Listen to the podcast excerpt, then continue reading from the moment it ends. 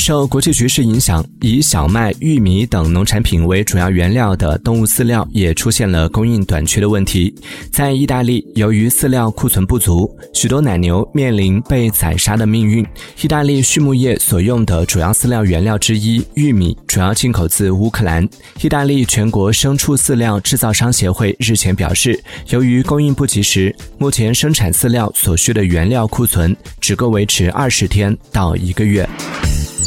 Música